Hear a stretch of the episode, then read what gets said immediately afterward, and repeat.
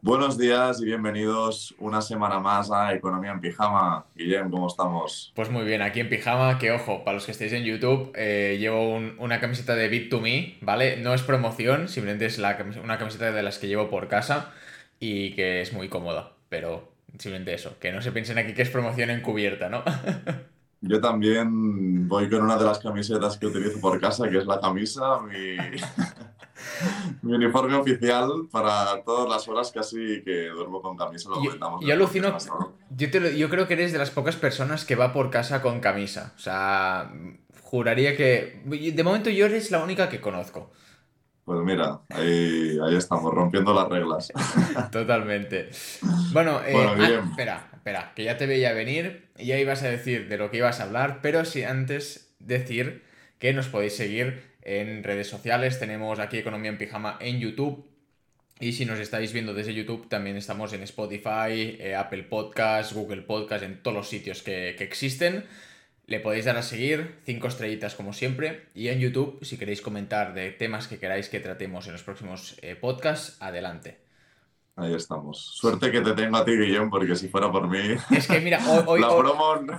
siempre me la salto la promo. Hoy ha dado la casualidad, macho, de que me he acordado, porque siempre lo decimos al final y no al principio. Y tiene que ser en, ambas partes, macho. O sea, no, si, si no, esto no funciona, Julia. Totalmente. Bueno, Guillem, ahora sí. Ahora, sí, el, el, menú. Pero antes que nada, ¿dónde te pueden seguir a ti? Ahora ya. Doble promo, venga. Doble promo. Por la cara. A mí, aquí abajo, eh, como bien hace Julia, señalando aquí en el cartelito. Y para los que estéis escuchándolo, pues CryptoBoy.btc en Instagram y TikTok y CryptoBoy en YouTube. ¿Y a ti, Julia? A mí en Bolsa Expertos, tanto en Instagram, Bolsa Expertos, como en la página web bolsaexpertos.com. Y, ya estaría la promoción, ¿no, Guillem? Sí, ahora sí, podemos ir, bueno, como siempre, nos podéis seguir por redes sociales, pero no por la calle, que nos ponemos, somos tímidos, nos ponemos muy nerviosos y no nos gusta. Y ahora sí, Julia, dicho esto, vamos con el menú. Perfecto. Pues nada, yo hoy daré una noticia bastante reciente y es que la FED oficialmente ya ha anunciado que a finales de año tendremos una recesión leve. Siempre hablamos de Estados Unidos y hablamos de Estados Unidos, lo hemos comentado ya en varios podcasts, porque al final lo que pasa en Estados Unidos acaba llegando al cabo de unos meses en Europa, por lo tanto, lo que os decimos, lo que os informamos sobre la situación económica en Estados Unidos, pensad que en unos meses vista, pues llega a Europa, por lo tanto tenéis un poco de, de margen para, bueno, para prepararos. ¿no? Y después, aparte del tema recesión en Estados Unidos, que haremos un análisis un poco más profundo, mostraremos los indicadores que nos informan sobre por qué va a haber una recesión, es decir, qué indicadores debemos mirar para informaros de que hay una recesión.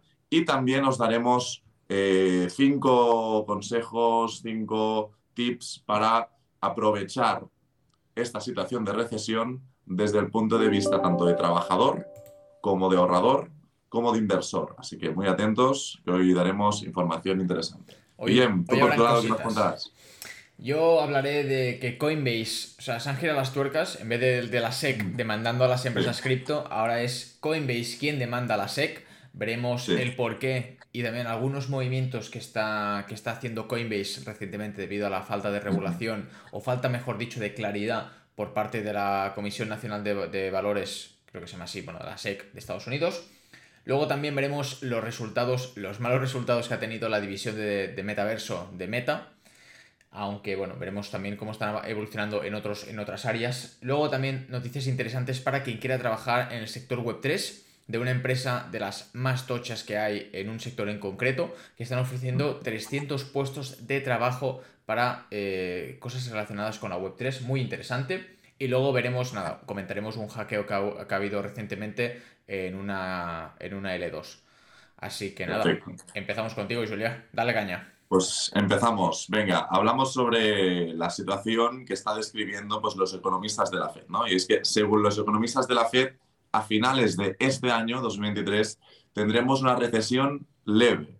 ¿Y por qué remarco el tema del leve? Pues porque el problema es que si miramos al pasado, en 2007 dijeron lo mismo, ¿no? Recesión leve, después la recesión fue un poco menos leve, después fue una recesión grave y nos encontramos una crisis económica bastante importante que al menos en Estados Unidos y en España nos afectó de forma muy notable. En el COVID igual, en el COVID ya sabemos, hemos explicado ya infinitas veces que empezaron a imprimir dinero. Los economistas se pusieron las manos a la cabeza cuando empezaron a imprimir dinero a ese nivel.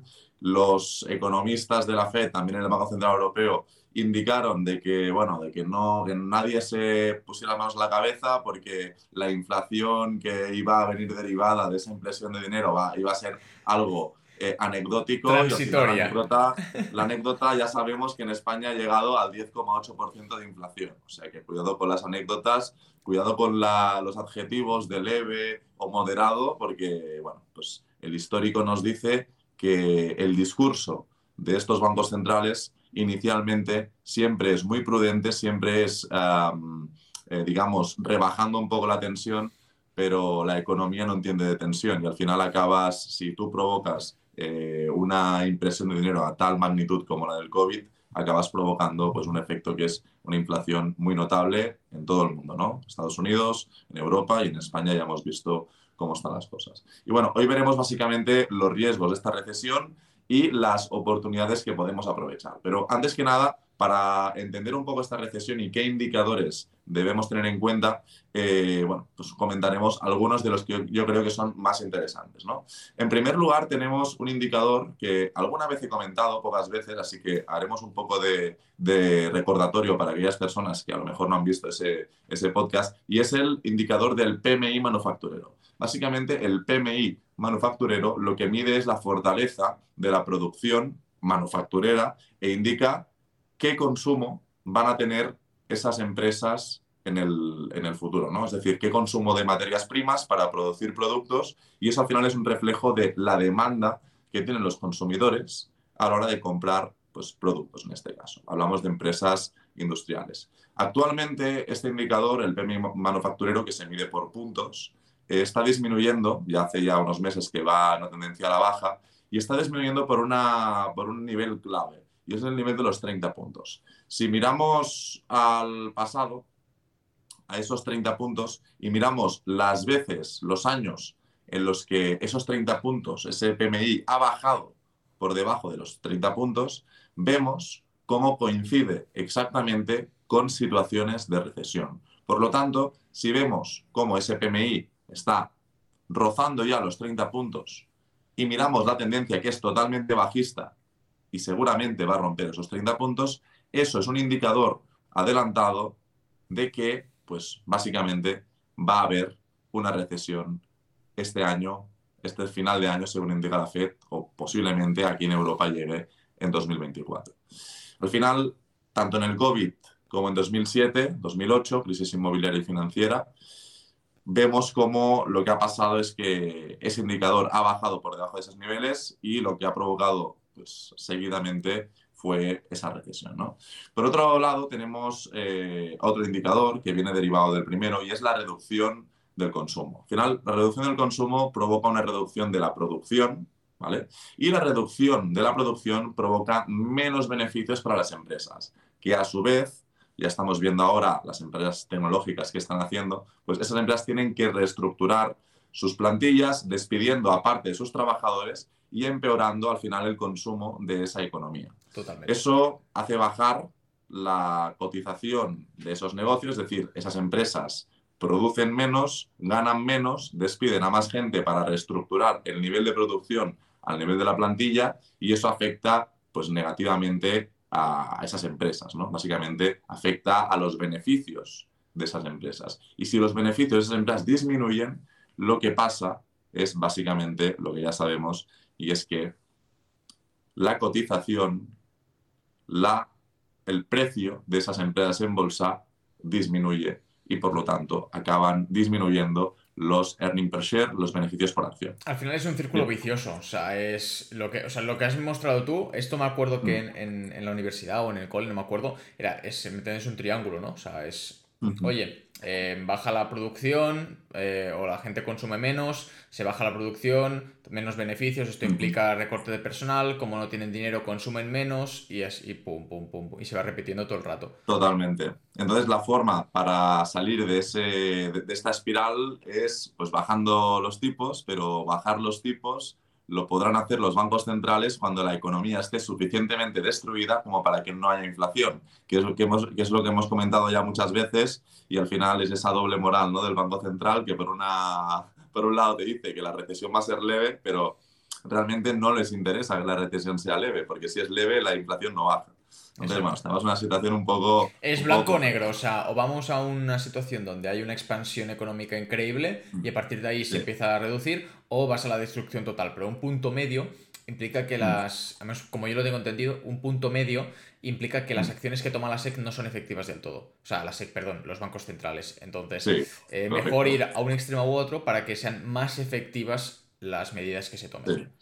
Correcto. Al final, ese discurso que quieren vender los bancos centrales de que no, no, vamos a solucionar ese problema que al final ellos han creado imprimiendo tanto dinero con un soft landing que decían desde, que decían desde, desde, el, Banco Central de Estados Unidos, de la Fed, eh, ese soft landing es muy complicado que exista cuando estamos a inflaciones de ese nivel. Si, queremos un soft landing, debemos eh, entender que el problema se va a alargar más tiempo. Si queremos un hard landing, el problema va a solucionarse en menos tiempo, pero también van a haber consecuencias muy duras. Aquí el equilibrio está en si se hace un hard landing, es decir, si el aterrizaje es forzoso, antes llegas al suelo, pero ah, bueno, pues uh, y antes te podrás recuperar, pero la castaña puede ser importante. te llevas a alguien por delante. en cambio, si alargas mucho este soft landing, el problema es que esa inflación va a seguir mermando el poder adquisitivo de la población y va a seguir destruyendo muchos negocios, como ya estamos viendo. Y bueno, pues no sé cuál, no sé qué situación es peor, ¿no? Por lo tanto, mm, el discurso de la Fed y la realidad económica de las medidas que toman puede ser bastante eh, pues, diferente, ¿no? bastante disperso entre ellos. Además, eh, ya que hablamos de recesión, entendemos ah, antes que nada, para aquellos, para aquellos que no son economistas o que están, digamos, aprendiendo sobre estos conceptos, es interesante medir el concepto de recesión y lo vamos a medir de dos formas. ¿no? Y de la misma forma, al final, que un país entra en recesión cuando tiene dos trimestres consecutivos de bajadas en el PIB y también de un aumento en el desempleo, al final, ¿vale? la recesión en un país se mide de esta forma, dos trimestres consecutivos con bajadas en el PIB. También existe un concepto conocido como recesión de los beneficios empresariales y la lógica es la misma. Y esta lógica es que se considera recesión de los beneficios empresariales cuando los beneficios de una empresa, en este caso, no del Estado, no del PIB, sino beneficios de una empresa, disminuyen durante dos trimestres seguidos. Y esto suele ser un indicador adelantado de una recesión de la economía. Al final, si las empresas ya ven que el mercado está disminuyendo el consumo, eh, ellas se adelantan a esta situación. Por lo tanto, vemos antes que el mercado, que la economía, que la Fed nos dé los datos ya reales de lo que está pasando en el presente y en el pasado, podemos ver a futuro, a través de estos indicadores, cuál puede ser la situación de la economía en, unas, en unos meses. ¿no? Además, también hay otro indicador súper interesante y esta, este indicador me gusta, me gusta mucho más que la opinión de los economistas. Hay economistas muy buenos a nivel teórico, pero al final nadie sabe medir mejor el pulso del mercado, hacia dónde va el mercado, que los CEOs, que los directores generales de las grandes empresas. ¿no? Y hay un informe que han elaborado pues, eh, una, pues, una organización preguntando a los principales CEOs de Estados Unidos, los principales directores de los, de los Estados Unidos, y básicamente el 86% de los CEOs de empresas de Estados Unidos consideran que va a haber una recesión. Esa es la mala noticia. Por lo tanto, es muy probable que en Estados Unidos, según la opinión de, personas con un cargo muy alto dentro de grandes empresas, hay una recesión. La parte positiva es que estos mismos CEOs indican que la recesión va a ser leve y rápida. Por lo tanto, eh, bueno, pues veremos exactamente si, si, aciertan o no aciertan. Ellos tienen mejor información que nosotros, pero eh, bueno, eh, simplemente creo que es interesante tener en cuenta la visión de los CEOs como indicador adelantado. Y también hay otro punto muy importante, aquí en España no sé cómo estamos, pero en Estados Unidos esto está mucho más acentuado que en España, aunque aquí también pasa. Y otro factor negativo respecto a las dinámicas de consumo que comentábamos antes, en este caso de los americanos, es que el uso del crédito, las tarjetas de crédito, es decir, comprar con dinero que no tienes y pagarlo al inicio del mes siguiente con lo que cobras, es decir, vivir a crédito, está totalmente disparado, está totalmente en máximos históricos, superando incluso eh, la crisis de 2007-2008. ¿no? Y esto se agrava porque al final, si tú pides crédito, el crédito no es gratis. El crédito va vinculado a unos intereses. Y tenemos, al final, a día de hoy en Estados Unidos, eh, los tipos de interés más altos de las últimas décadas. Con lo cual, si Estados Unidos cada vez la población americana se endeuda más, vive más a crédito y además debe pagar más intereses sobre ese crédito, nos encontramos en una espiral donde cada vez va a ser más ah, probable que las familias en Estados Unidos entren en default. De la misma forma que una empresa puede cerrar la persiana, una familia americana puede declararse también en suspensión de pagos y no poder hacer frente a su hipoteca, a sus deudas y tener una situación realmente complicada. Por lo tanto, vemos, por último, que esto afecta muy negativamente a la capacidad de ahorro del americano medio y esto lo hace más vulnerable ante una recesión, que al final es lo que estamos informando desde el principio de esta parte que comentaba, que es lo que dicen los economistas de la Fed. Por lo tanto, el ahorrador medio, el trabajador medio en Estados Unidos es muy vulnerable eh, ante esta recesión. Conclusión, desde aquí, como lo vemos, como, desde aquí, Economía en Pijama, os informamos a varios meses vista, debemos ser, debemos ser previsores, debemos ser previsores y protegernos ante este riesgo. Porque al final España no es Estados Unidos y somos más vulnerables en este sentido. Y ahora, Guillem, lo que, lo que voy a explicar creo que es interesante, ya habiendo puesto un poco el contexto sobre cómo está la situación en Estados Unidos y cómo puede llegar también aquí en España y en Europa, creo que es interesante explicar cómo podemos aprovecharnos ante una situación de recesión. ¿no? Y aquí hablo desde el punto de vista de nosotros, desde la, gente que nos está escuchando, qué puede hacer para protegerse ante esta situación de recesión. Primero de todo, esto lo hemos comentado algunas veces ya, pero yo soy, yo soy totalmente partidario. Por cierto, hago un pequeño paréntesis le pregunté a Guillem qué, libro me qué libro me recomendaba para este San Jordi. Seguramente lo habéis girado. Grande, grande. patrón Bitcoin. Yo ya sabéis que, bueno, invierto poco en criptos, pero el saber no ocupa lugar. Yo aprendo mucho con Guillem en estos podcasts, pero todavía quiero ir un poco más allá para hacer la competencia, así que... No sé, al final, Julia, yo creo que tarde o temprano vas a acabar dando tú el podcast solo, o sea, vas a hablar de bolsa y muebles y dirás, bueno, ahora como se más que Guillem, eh, vamos, a, vamos al lío, ¿no? Exacto, no, no, y así, así puedo hacer aportaciones un poco más interesantes cuando, cuando hablas tú. Pero es súper interesante este libro y sí, que es verdad que yo, em, bueno, ya has visto que es bastante, bastante tocho y creo que da una visión muy, muy completa y un entendimiento chulo de, de lo que es el sistema, ¿no? Entonces creo, que, creo que te va a gustar, ya me dirás qué. Pues ya te diré cuando lo vaya leyendo. Pues bueno, sobre el tema que comentaba, ¿no? Sobre cómo podemos aprovecharnos de la situación de recesión, os sacaba este libro, no por casualidad, sino porque a mí hay una cripto, la, mi cripto favorita, ya sabes, Guillem, que es CurroCoin. Muy típica, pues es, es, el primer punto. Ahora mismo están máximos históricos, eh. Cuidado CurroCoin, eh el Currocoin está en máximos históricos, al menos yo creo que por tu parte y por la mía está, está en máximos eh, históricos. Eso seguro, vamos. Tú y yo la cotizamos al, al, 100% ya.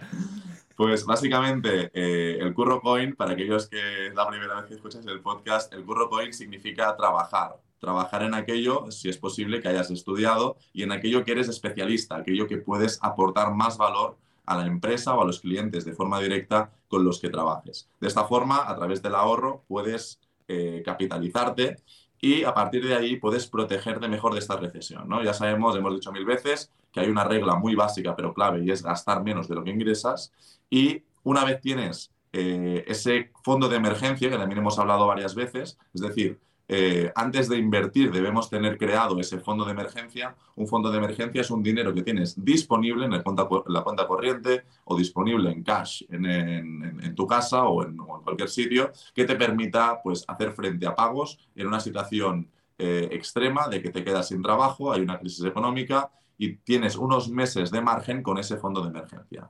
Mi recomendación en situaciones más complejas a nivel económico, tener entre 6, 9, 12 meses de tu gasto mensual. Gasto mensual. Si yo gasto mil euros al mes, pues tener entre 6.000 y 12.000 euros disponibles. Si yo gano, gasto 2.000, pues lo, lo, correspondiente, ¿no? Por lo tanto, primero, ahorrar, CurroCoin. Segundo, crear un fondo de emergencia. Tercero, siempre, si, si es posible, diversificar las fuentes de ingresos. No diversificar las inversiones, que también, sino diversificar las fuentes de ingresos. Yo al final, como soy una persona que está siempre liada en mil historias, pues yo tengo diferentes fuentes de ingresos, ¿no? De, de, esta forma, si me falla una fuente de ingresos, si por lo que sea, pues me quedo sin una fuente de ingresos, tengo otras que me permiten ser un poco más resiliente ante una situación de recesión.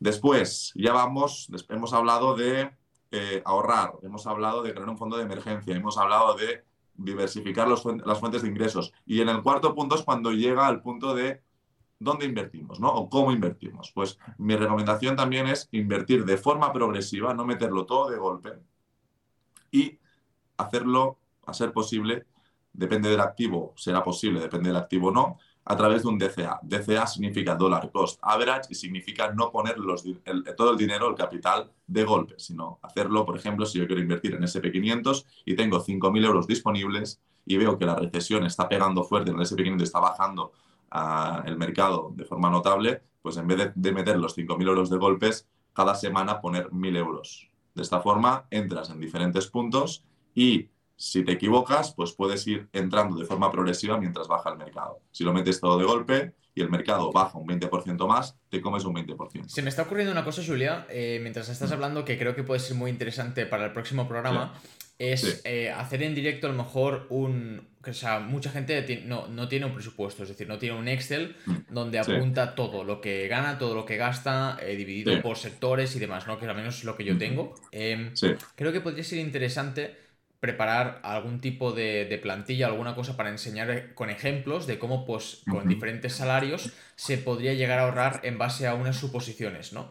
Y además también eh, para criptos existe, no sé si para bolsa, yo creo que sí, yo creo que sí, el típico, la típica web que te simula el dólar cost average para hacer un planning. Es decir, mira, pues si yo hubiera invertido 100 euros al mes en Bitcoin desde tal día hasta hoy, ¿cuánto, hubiera, ¿cuánto hubiera metido y cuánto hubiera ganado con el precio actual? ¿no? Creo que puede ser interesante que la gente vea el poder del DCA, que no es tan malo como parece, y el tema de la importancia de crearse un presupuesto. Creo que podría ser, no el próximo programa a lo mejor, pero de lo, antes de terminar la temporada, de hacerlo.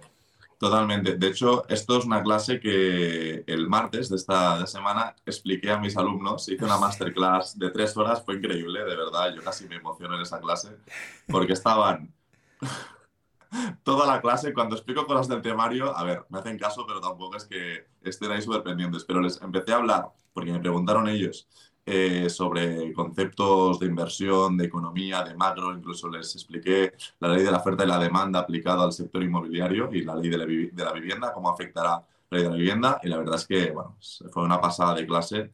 Eh, contentísimo. Si me escucha alguno de mis alumnos, que sé que, que alguno me escucháis, pues eh, muy contento de que estéis así de, dependientes y de interesados en aprender más sobre estos temas. Pero bueno, antes de, antes de cerrar, Guillem, que me queda solo un punto, Venga, va, eh, lo cierro con, eh, hablamos, hemos hablado del DCA, de invertir de forma progresiva, de diversificar fuentes de ingresos, etc.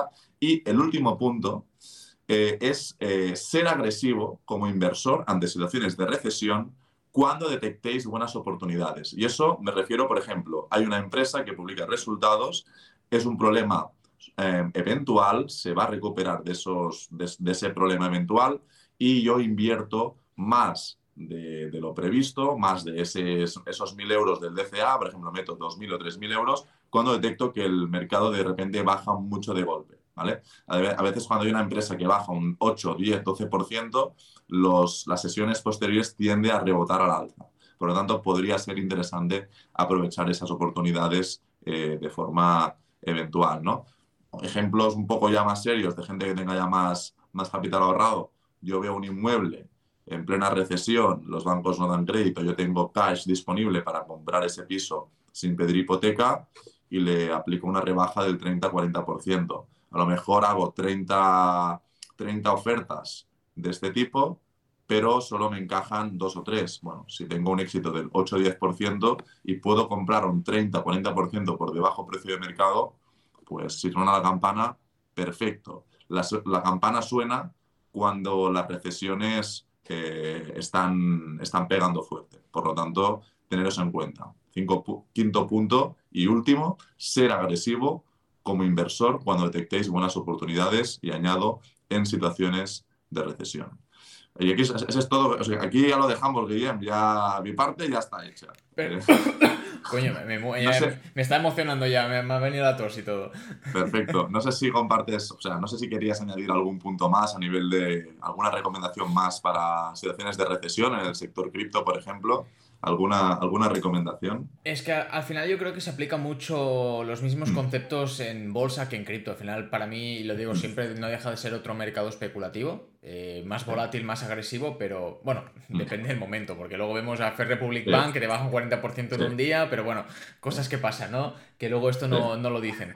Pero bueno, no, únicamente mencionar el tema de, de diversificar fuentes de ingreso, que a veces la gente le suena como un poco abstracto hay muchas formas, realmente. Es decir, tú puedes tener tu trabajo de 8 horas y a lo mejor el fin de semana dedicarlo a otro trabajo.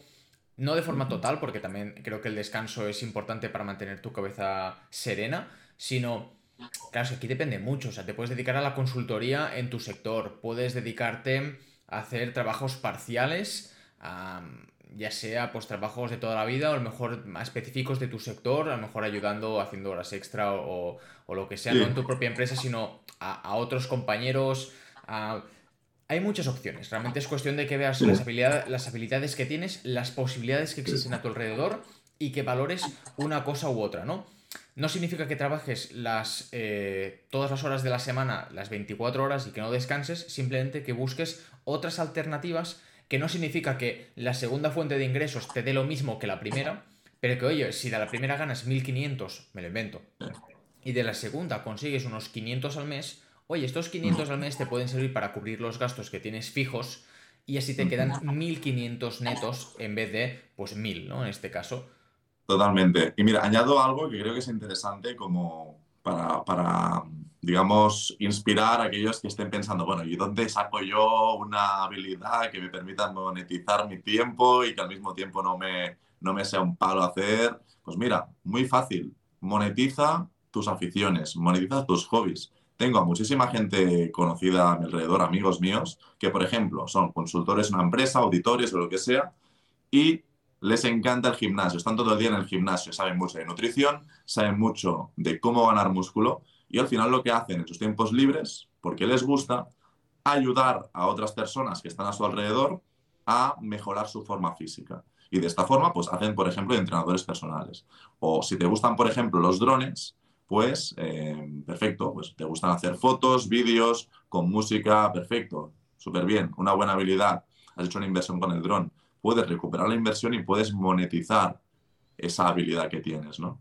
Haciendo pues mm, vídeos para inmobiliarias, eh, bodas o lo que sea. Por lo tanto, un poco de creatividad y monetizar las aficiones creo que puede ser un buen consejo para, para esos ingresos, eh, para, para, diversificar esas fuentes de ingresos. Totalmente. Yo que si te gusta el coleccionismo, oye, la compra-venta. O sea, mira, y esto es curioso porque ahora hace poco nos hemos pillado la Play 3 del compi de piso que la tenía ahí echando polvo. Hemos comprado varios juegos antiguos de Call of Duty, Black Ops, el Modern Warfare 2, que son joyitas puras. Sí miré precios de juegos de la Nintendo y demás, son, están o sea, son caros de cojones la gran mayoría, ¿no? Los Pokémon sobre todo están muy bien valorados, o sea, yo qué sé, es cuestión de que busquéis cosas que tenéis también tengáis por casa y las podáis, eh, que a lo mejor son de coleccionista y no lo sabéis, si sois más a lo mejor de nuestra edad o un pelín más grandes, seguro que tenéis cosas si las habéis guardado que tengan valor, si os molan las zapatillas o las figuras de colección, os podéis dedicar a ello porque hay mercado, entonces hay muchas opciones y es cuestión de que valoréis y veáis un poco vuestro alrededor y lo que tenéis posible, pero que existen posibilidades, ya os lo, aseguro yo. Pero bueno, esto ya podemos hablar en otro programa que creo que puede ser muy, muy, muy interesante. Ahora sí, vamos con noticias del sector cripto. La primera y la más importante es que Coinbase ha demandado a la SEC después de meses de silencio del, del regulador federal. Hemos visto en anteriores podcasts cómo la SEC ha empezado a demandar a, mansalva a distintas, a distintas empresas que emitían tokens porque según ellos se consideran valores. Pero claro, al final es lo de siempre, ¿no? Eh, Juliette, ¿nos ha sido la imagen? No, perdona, que me, acaban, me, acaban, de llamar y he, tenido que. Sí, perdona. ah, ya está, ya, está. Ya está. He colgado rápido. Sin problema, no, no. Entonces, eh, lo que decía. Empiezan a demandar porque consideran los, las criptomonedas como, como valores, pero realmente no hay una regulación que estipule qué es un valor y qué no lo es. Entonces es como que denuncian un poco al dedillo. Y ahí es cuando Coinbase se ha cansado porque ellos han recibido varias alertas, varias notificaciones de la SEC y han dicho que han, iniciado acciones legales contra la SEC este mismo lunes para pedirle a un juez federal que obligue al regulador a compartir su respuesta sobre la petición de Coinbase en julio de 2022, o sea, casi un año después, sobre si los procesos existentes de elaboración de normas de valores podrían extenderse a la industria criptográfica que básicamente pues se han callado la boca y no han dicho ni mu, que me parece bastante feo porque dices, tío, o sea, al final, tú para hacer crecer una industria emergente necesitas saber a qué normas te tienes que atener para saber cómo tienes que emitir tu criptomoneda, cómo tienen que ser, qué características debe poseer un poco, o sea, lo que quiere ofrecer el, la MICA en Europa de cara a 2024 para adelante, pues lo mismo en Estados Unidos, porque si no, si no hay una regulación clara, luego pasa como que la SEC dice, no, eh, tú eres un valor, venga, denunciado. ¿Por qué? No, porque lo digo yo. Entonces, si no hay una regulación clara, no se puede fomentar la, evolución de esta industria y menos... Hostia, al final Estados Unidos es un pilar importantísimo, ya no solo en el sector cripto, sino en general. Es una industria enorme que si no hay una regulación clara, mm, frena mucho el desarrollo y sobre todo en ese país, ¿no? O la entrada de inversión de Estados Unidos, que sabemos que es de, la, de donde hay más, más pasta, ¿no? Aparte del continente, del continente asiático.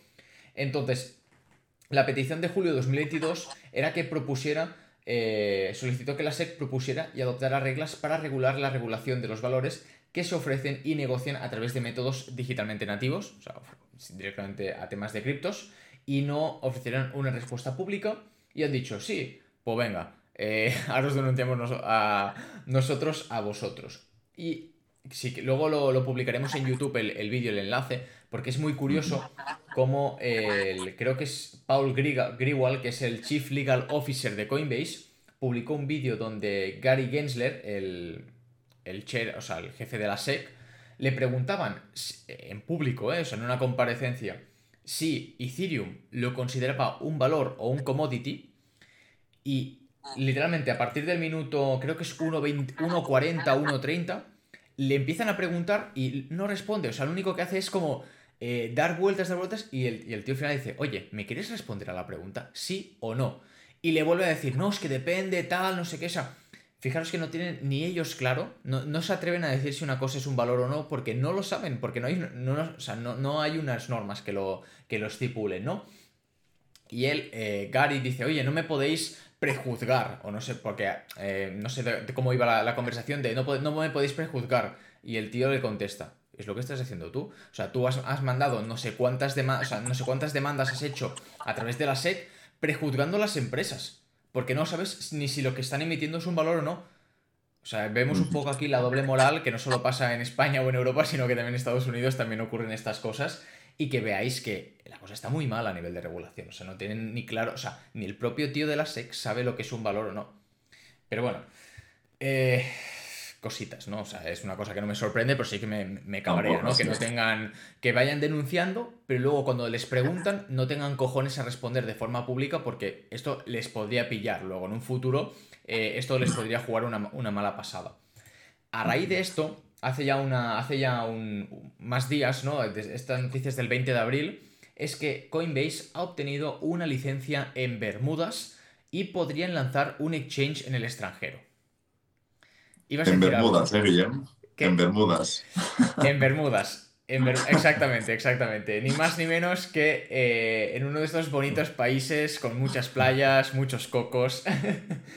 Entonces, lo más probable y ahora voy a leer la noticia y luego mi opinión, es, se informa que el exchange de criptomonedas con sede en Estados Unidos planea lanzar rápidamente un exchange de derivados en la nación insular. Y es que, bueno, pues han recibido una, licencia que les permite llevar a cabo una serie de actividades tales como la venta y emisión de tokens, operar como un exchange de activos digitales y como un proveedor de exchange de derivados. Como bien sabemos, en Estados Unidos, si os fijáis, la gran mayoría de exchange tienen su plataforma de Europa y de Asia y luego en Estados Unidos es otra completamente distinta, porque la regulación creo que es más estricta o distinta y que permite o provoca que muchos tokens no se puedan listar en Estados Unidos, etcétera, etcétera. O sea, existe Binance US, eh, eh, existía FTX US y seguramente los demás exchanges también tengan esa, esa variable en Estados Unidos. Sabemos que Coinbase es de los pocos que ha intentado hacer siempre las cosas de forma bien, y más estando en Estados Unidos, vamos, más regulación que hay o más estrictos creo que no hay a día de hoy, a no ser que me equivoque, creo que no me equivoco.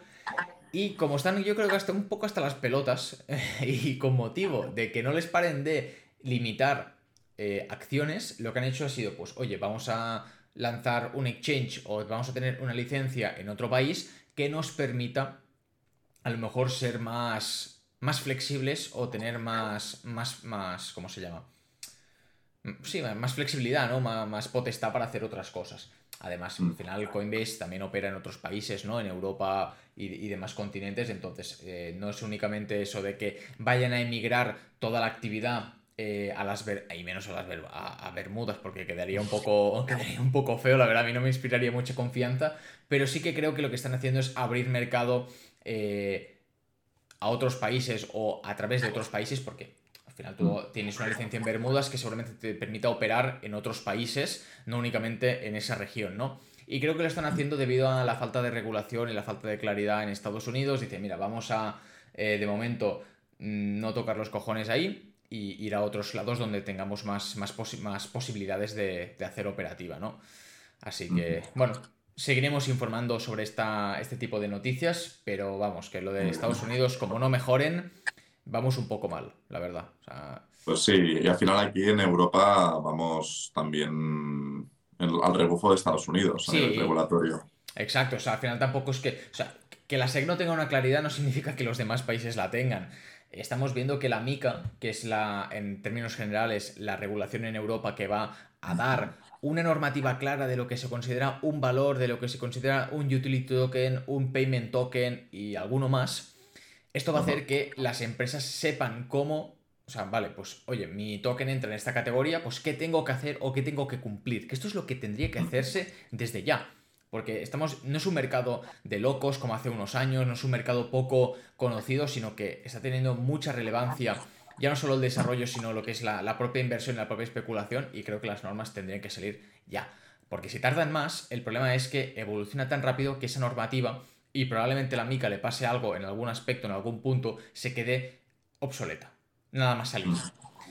Pero bueno, sabemos que la tecnología avanza más rápido que la, que la, regulación es una cosa que no se puede evitar, ¿no? No es una cosa de, venga, creo esta ley. No, hay muchas cosas a tener en cuenta, muchas, hay mucho más, eh, mucho más detrás de lo que realmente creemos, ¿no? A la hora de crear eh, leyes y regulaciones, aunque luego no lo parezca y parezca que lo hagan todo mal. Pero bueno, sacamos esta noticia, vamos ya a otras noticias más cortitas. Y es que la división dedicada al metaverso de Meta tuvo una pérdida de 4.000 millones de dólares. o sea, 4.000 millones de pavos ahí perdidos Básicamente lo que han invertido, porque no creo que hayan ingresado nada. No, no, no, o sea, están palmando mucho dinero, o sea, es que son 4.000 millones, ¿eh?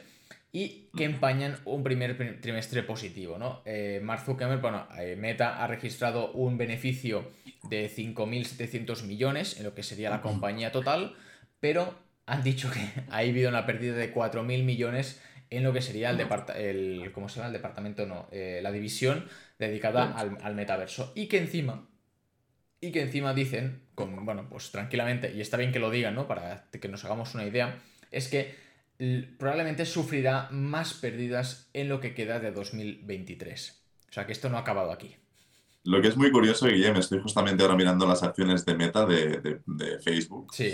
Y está subiendo un 11% en pre-market. Es decir, ha publicado resultados, los resultados derivados de la sección del metaverso pues no han ido muy bien, como estás comentando, pero seguramente los ingresos vía ads, que al final, al final es la principal fuente de ingresos de, Facebook, debe haber subido bastante porque está subiendo un 11%. Bueno, va a subir un 11%, está subiendo un 11% en, en pre-market. Claro, al final piensa una cosa, que por mucho que hayan perdido 4.000 millones, si reportan unos beneficios totales de casi 6.000 millones, como que realmente yo creo que la imagen con la que te quedas es, vale, han palmado pasta de una división, pero siguen siendo muy rentables, porque es un beneficio final de, 5.700 millones, o sea que es bastante pasta.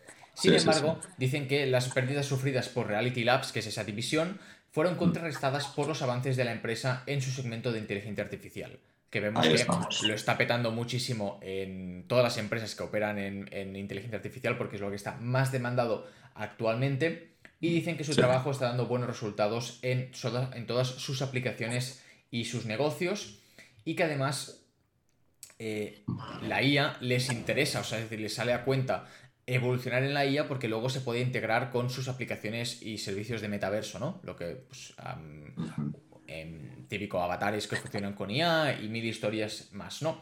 Dicen, a largo plazo nos centraremos en desarrollar personajes de IA que puedan ayudar a las personas de diversas formas. Estamos explorando experiencias con texto, como el chat en WhatsApp y Messenger, que a lo mejor imagínate que eh, eh, Messenger, bueno, hostia, también habría que verlo, ¿no? WhatsApp aprende sobre cómo mandas tus mensajes y que luego los mande por ti, ¿te imaginas? En plan que fuera como automático. Sería algo bastante fuerte, tío. Y luego eh, con, imágenes, como los filtros creativos de Instagram y los, y los formatos publicitarios. Y con vídeo y experiencias multimodales. Realmente la, IA yo creo que a lo que es el negocio de Facebook le puede ir súper rentable, puede ser súper interesante para optimizar anuncios, para optimizar lo que hemos dicho, ¿no? Eh, que sea más fácil crear filtros, que te pueda, que tú le mejor al, WhatsApp le puedas pedir mensajes y que te los pueda crear en base a tu historial o en base a una base de datos que tengan, ¿no? Eso ya, la privacidad. Eh, eh, es otro tema que podemos comentar más adelante cuando estas cosas salgan. y bueno, que dicen que aún tienen mucho trabajo funcional que hacer antes de poder ofrecer experiencias realmente futuristas, refiriéndose a todo lo que es con el, con el metaverso. Y justo como comentabas, aquí también había la noticia de que estaban subiendo en premarket bastante. Vale. Pero bueno, tienen pérdida por un lado, tienen muchísimo beneficio por otro, así que a mí yo me quedo con la parte positiva y es que Facebook no se está viendo como ralentizado por esa división de metaverso, siguen apostando por ella aunque tenga pérdidas porque creo que a día de hoy el metaverso, como he comentado muchas veces, es una apuesta más a largo plazo que no, por ejemplo, la IA, que es algo mucho más inmediato, que es mucho más facturable, eh, más a corto plazo. Y bueno, que una cosa pues compensa a la otra y que en un futuro, sabiendo que es meta, que lo van a acabar haciendo y bien, van a van a poder recuperar todas estas pérdidas que han sufrido estos, bueno, este año y seguramente de cara a 2024 y quién sabe si 2025. Totalmente. Muy bien, Guillem. Me queda ah. nada, dos cositas rapidísimas, ¿vale? Y ya, ya eh, liquidamos aquí el, podcast. Es lo que hemos dicho.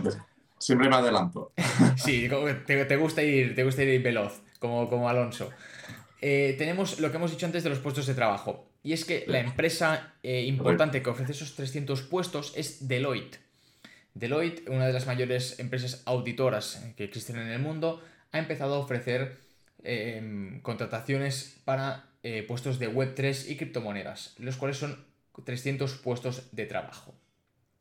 Sí que es verdad que son en Estados Unidos, creo que todos, por lo que comenta la noticia, no sé si alguno a lo mejor es a nivel europeo, pero em, una búsqueda de oportunidades de trabajo en Estados Unidos en LinkedIn muestra que actualmente hay más de 300 puestos disponibles en Deloitte y casi todos ellos fueron publicados hace apenas una semana. Entonces, bueno, si sois de Estados Unidos o no os importaría iros a trabajar a Estados Unidos, pues creo que es una buena oportunidad porque Deloitte, uno, eh, teniendo en cuenta que son temas de cripto y Web3, no creo que paguen mal, habría que ver las ofertas. Y hay, y hay interesantes, hay puestos más bajos y puestos más de, directivo. No creo que paguen mal, te dan una buena experiencia. Sí que tendrás que trabajar como un perro y, para eso y de eso se conocen sobre todo las Big Four, ¿no? De eh, las ocho horas que trabajas es, realmente son ficticias, sino que trabajas más. Pero creo que durante un tiempo puede ser algo interesante de cara a un currículum. Y aparte de que Deloitte, pues, bueno, pues eso, tú tienes ahí Deloitte, oye, trabajo con esta empresa en la rama de Web3, vamos, te van a contratar en, casi cualquier empresa, ¿no?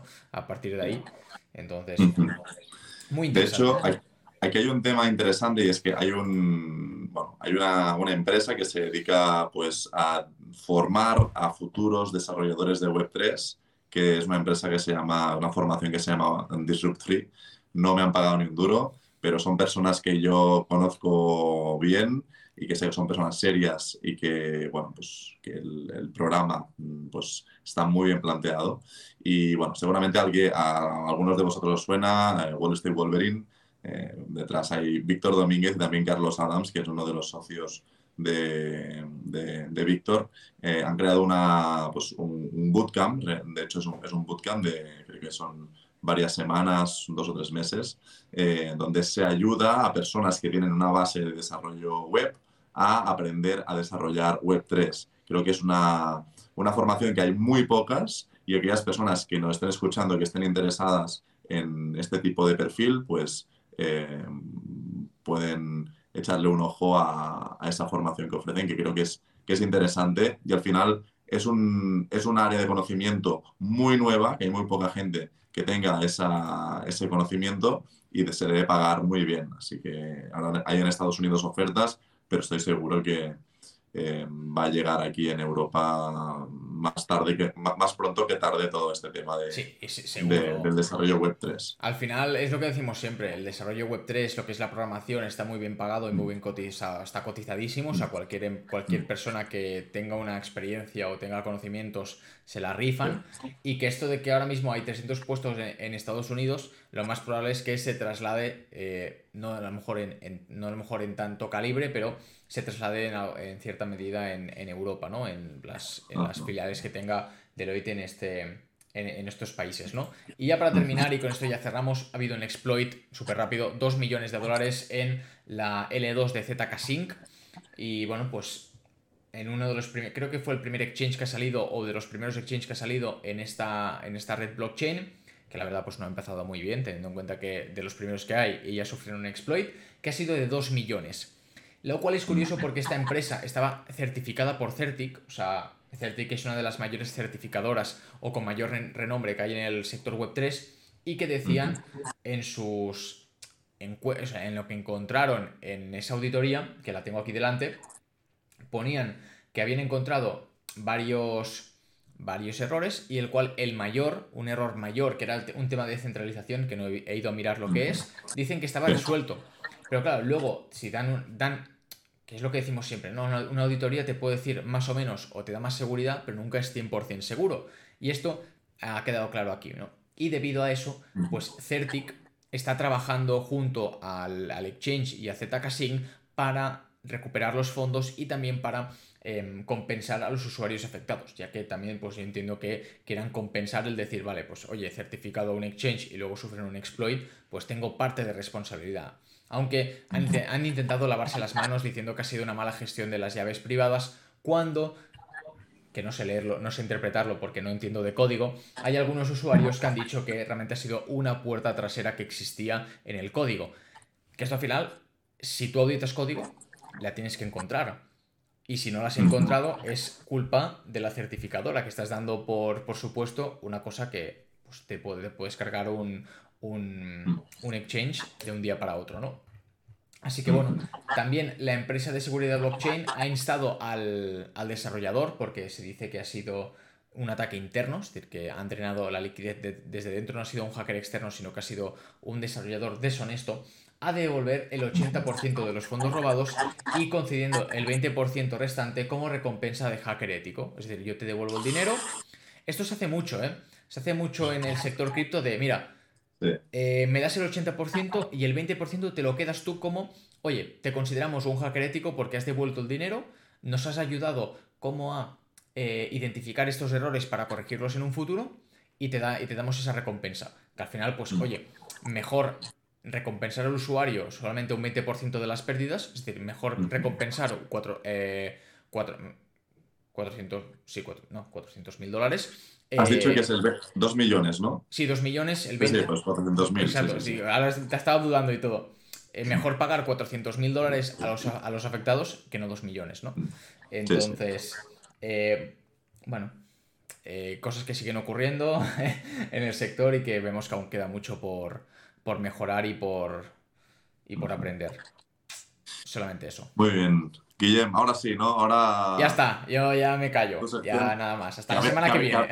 A, veces no sé cuándo has, has, acabado tu sección, como tocas muchos temas y muy interesantes. Yo lo de los hackers éticos, mira, justamente el otro día escuchaba una entrevista a Alcasec, que es un hacker. Sí. Eh, no sé si te suena.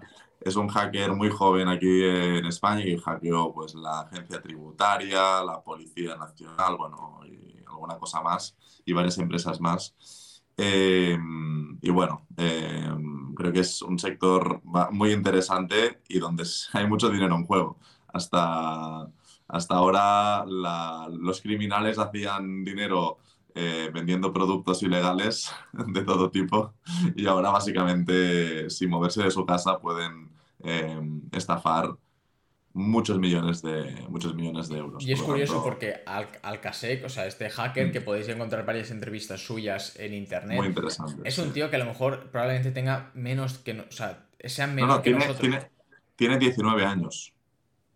Sí, sí, sí. Ha hackeado, al menos aquí en España, eh, creo que casi todos los departamentos públicos... Eh, creo que los ha hackeado todos, o sea, es increíble, incluso creo que publicó en su momento información eh, en una página web de todo lo que recaudó, no sé si de la policía, de, un, de hospitales, no me acuerdo del qué, y creo, creo que ahora está detenido, puede ser. O... Sí, hace muy poco lo tuvieron y realmente, claro, aquí al final hay información pues, que yo no sé dónde, de dónde fiarme, ¿no?